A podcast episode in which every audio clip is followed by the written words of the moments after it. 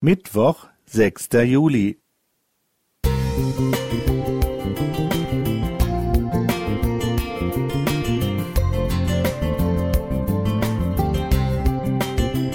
Ein kleiner Lichtblick für den Tag.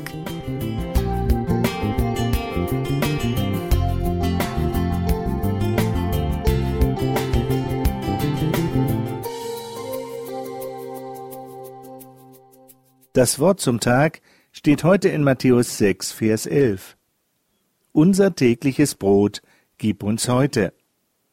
Frau van Rijn aus Florida saß mit ihren Kindern am Frühstückstisch. Vater August war auf einer Predigtreise und hatte vergessen, das Haushaltsgeld zu überweisen.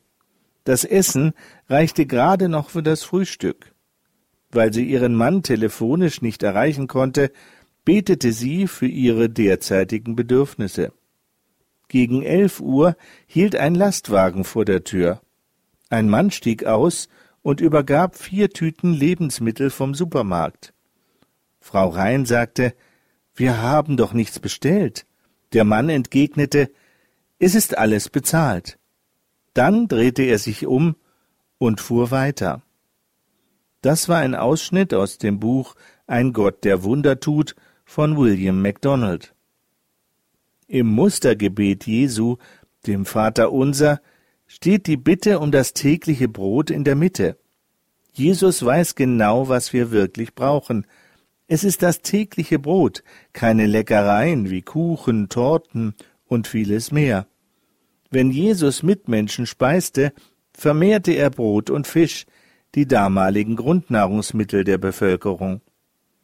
Jesu Bitte schließt jeden ein, denn es heißt, unser tägliches Brot gib uns heute. Für uns ist es selbstverständlich, dass es jeden Tag nicht nur trockenes Brot gibt, sondern auch Butter, Käse, Wurst oder Marmelade, Bienenhonig und Nutella. Wir dürfen diese Dinge genießen, denn schon König Salomo riet in Prediger 9, Vers 7, So geh hin und iss dein Brot mit Freuden. Auch bei den Festen der Israeliten gab es immer reichlich und gut zu essen. In vielen Ländern unserer Welt jedoch kämpfen Menschen ums Überleben. Schon Schulkinder sind gezwungen mitzuarbeiten, damit die Familie sich Essen leisten kann, sofern es welches gibt. Dabei könnte die gesamte Weltbevölkerung gut mit Brot versorgt werden. Auf den Feldern dieser Welt wächst jedes Jahr genug, aber es wird längst nicht nur für Nahrung verwendet. Gerste verwandelt sich in Bier, Weizen in Schnaps, Mais in Treibstoff und Soja in Tierfutter. Daran kann der Einzelne wenig ändern. Jeder hat aber die Möglichkeit, schon beim Einkaufen bewusst aus der Vielfalt der Produkte auszuwählen. Wie viel kaufen wir wovon? Und muss das, was dann übrig bleibt, sofort im Mülleimer landen? In alten Koch- oder Backbüchern finden sich oft gute Rezepte, wie Reste ohne Mühe ein wohlschmeckendes Essen ergeben.